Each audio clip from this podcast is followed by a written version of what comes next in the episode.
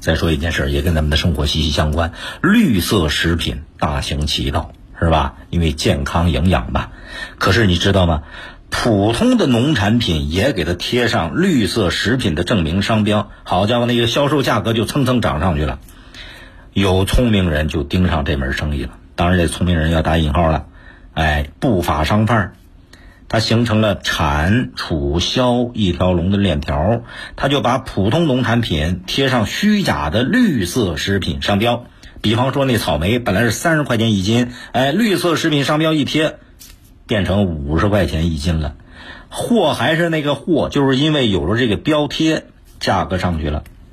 前两天，上海市公安局公布了一起未经授权私自印刻绿色食品证明商标的牟利案。什么叫绿色食品？大家知道，绿色食品啊。它有特殊的要求，它一般是指那些产自优良环境，按照规定的技术规范生产，实行全程质量控制，产品安全优质，并且使用专用标志的食用农产品及其加工品。绿色食品是咱们国家农业农村部在呃一九九零年制定推行的一个优质农产品的质量认定标准，那标。啊，正圆形的标志，上方的太阳，向的这个下方的叶子，中心的蓓蕾，三部分组成，并且会注明企业的信息码。这绿色食品的商标。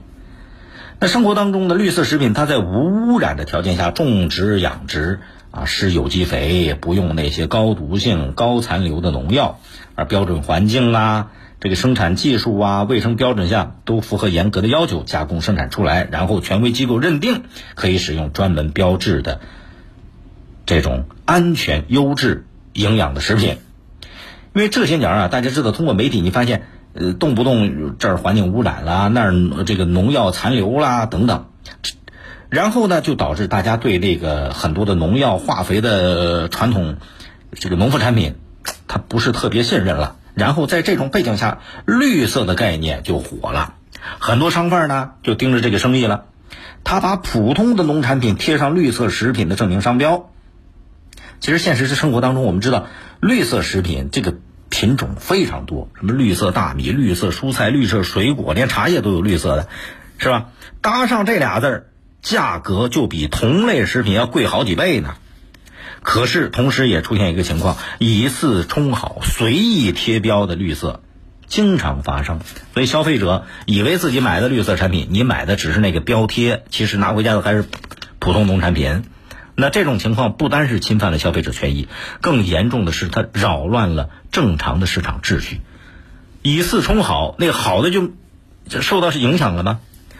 所以这个时候，有关部门要切实负起责任了，不能让假冒伪劣的这玩意儿出来蒙人，要加强执法力度，依法查处相关企业的违规行为，对不符合绿色标准要求进行生产的违规食品，要坚决查处打击，对各种假冒的生产经销行为要顶格处罚，鱼目混珠的违法行为让它不能。没有市场啊，这是保障广大人民群众的食品安全啊。还有，有一些企业如果玩这种虚假的动作，给他放到黑名单里边来，是不是让他提高他的违法成本？就让他的违法所得要远远小于他的违法成本，是不是？犯一次法被查了一次，好家伙，这几十年白干了，他心疼。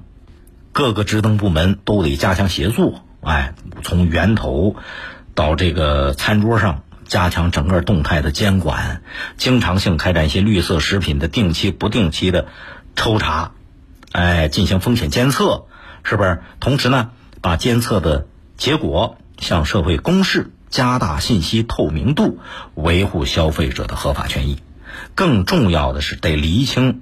认证机构的责任，一旦要是发现把关不严的、纵容造假的，同样要让他付出惨重的代价，甚至可以直接取消他的认证资质。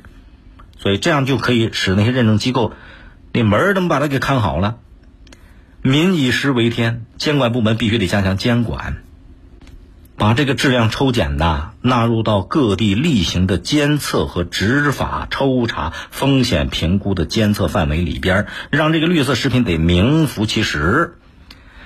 企业商家也得建立健全绿色食品的生产、检测和销售机制，就把整个链条给它规范起来，真正给那些真正的绿色食品营造好的市场环境。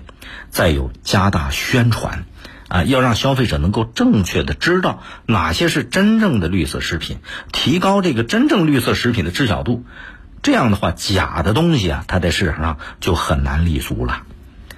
更多内容，请下载荔枝新闻和我苏客户端，也可以关注江苏新闻广播的官方微博、微信。更多广播节目、优选音视频和大蓝鲸商城，请登录大蓝鲸 APP。大林评论在大蓝鲸上推出音频产品，每天更新。欢迎您搜索、订阅、收听，再会。